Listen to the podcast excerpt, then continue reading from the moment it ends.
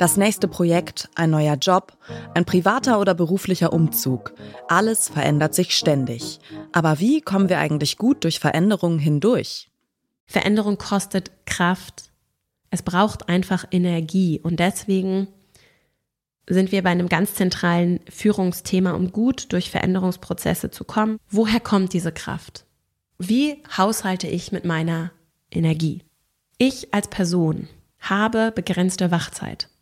Und innerhalb dieser Wachzeit, das ist mir zum Beispiel sehr bewusst geworden, seit ich ein Kind habe, habe ich auch nur begrenzte Energieressourcen. Also theoretisch habe ich vielleicht abends, wenn das Kind schläft, noch zwei, drei Stunden Zeit, an ganz vielen Tagen aber gar nicht mehr die Energie, um mich dann mit großen intellektuellen Fragen zu beschäftigen, zum Beispiel. Ne? Also es ist nicht nur die Zeit begrenzt, sondern auch die Energieressourcen, die mir als Person und uns aber auch als Gruppe zum Beispiel zur Verfügung stehen. Worauf möchte ich diese Energie verwenden?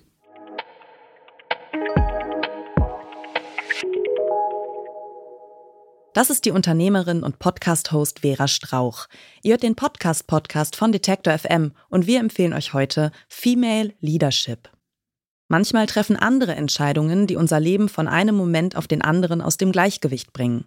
Entsprechend können uns große Veränderungen aufwühlen, begeistern, motivieren oder eben sehr viel Kraft kosten. Wie gehen wir also damit um, wenn wir nicht alles selbst beeinflussen können? Podcast-Host Vera Strauch sagt, das sei gar nicht so schlecht, wie es klingt, vor allem für Teams.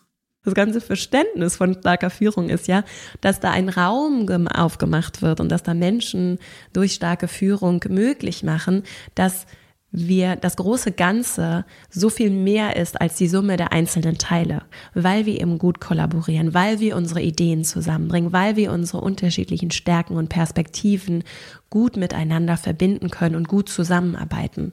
Das heißt, Allein an diesem Beispiel sehen wir, es ist ja gut, dass ich nicht alles alleine beeinflussen kann und damit auch, wenn wir das Wort verwenden wollen, nicht alles alleine kontrolliere. Vera Strauch weiß, wovon sie spricht. Vor einigen Jahren hat sie selbst einen großen Schritt gewagt und die Sicherheit ihres festen Jobs aufgegeben, um ihren eigenen Weg zu gehen. In dieser Zeit hat sie gelernt, auch Widerstände gehören dazu. Was ich total unterschätzt habe, ist der Widerstand von außen. Also, dass es ganz viele Menschen Übrigens auch Leute, die heute so zurückblicken auf diese Entscheidung und sagen, ach Vera, ja, und das Unternehmen ne, mit der Female Leadership Academy, das ergibt ja alles so viel Sinn. Rückblickend ergeben die Sachen Sinn. In dem Moment waren da wirklich viele Ängste, die auf einmal, die gar nicht meine Ängste waren.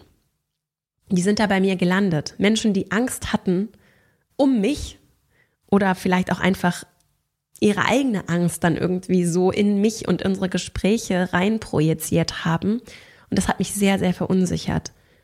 Und das war etwas, wo ich sehr viel Kraft investiert habe, auch in meinem Gründungsprozess, um das, was da in meinem Umfeld passiert, nicht bei allen, ne, aber in Teilen passiert, irgendwie mitzumanagen, damit mich das nicht so destabilisiert.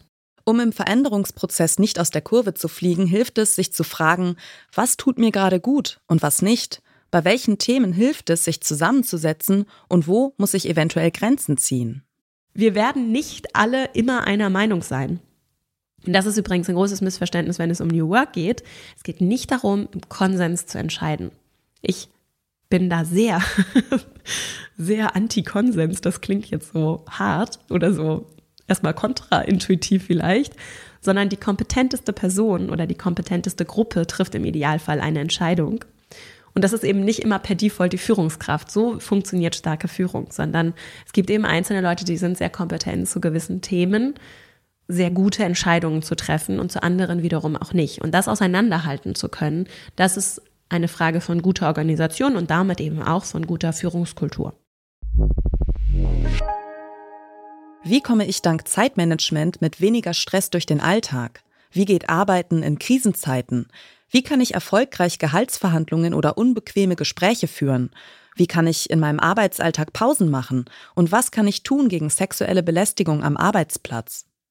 Jede Woche Dienstag gibt es im Female Leadership Podcast ein aktuelles Thema. Jede Folge ist gespickt mit konkreten Tipps und Übungen, mit praktischen Impulsen und Lösungsideen für den Arbeitsalltag. Mit ihrem Podcast Female Leadership ist Vera Strauch im Mai 2018 angetreten, um Menschen dabei zu helfen, ihren eigenen Stil im Job und Leben zu finden und ihren Weg mutig und selbstbewusst zu gehen. In den vergangenen fünf Jahren ist ein beachtlicher Podcast-Fundus zusammengekommen. Fast 300 Folgen sind im Feed des Female Leadership Podcasts zu finden. Das Format ist eine Produktion der Female Leadership Academy, die Vera Strauch 2018 gegründet hat. Und wer diesen Podcast hört, darf am Wochenende mit Kerzenlicht in die Badewanne, zum Spaziergang in den verschneiten Wald, ins Kino und mit lieben Menschen in ein echt gutes Restaurant. Und zwar wegen guter Führung. Das war unser Podcast-Tipp für heute. Wenn ihr auch morgen noch auf dem Laufenden bleiben wollt, was unsere Empfehlungen angeht, dann abonniert unseren Podcast auf eurer Lieblingsplattform. Wir freuen uns auch immer über ein Like oder einen Kommentar von euch. Dieser Tipp kam von Ina Lebetjew. Redaktion Joanna Voss und Doreen Rothmann. Produziert hat die Folge Florian Drexler. Und ich bin Caroline Breitschädel. Wir hören uns.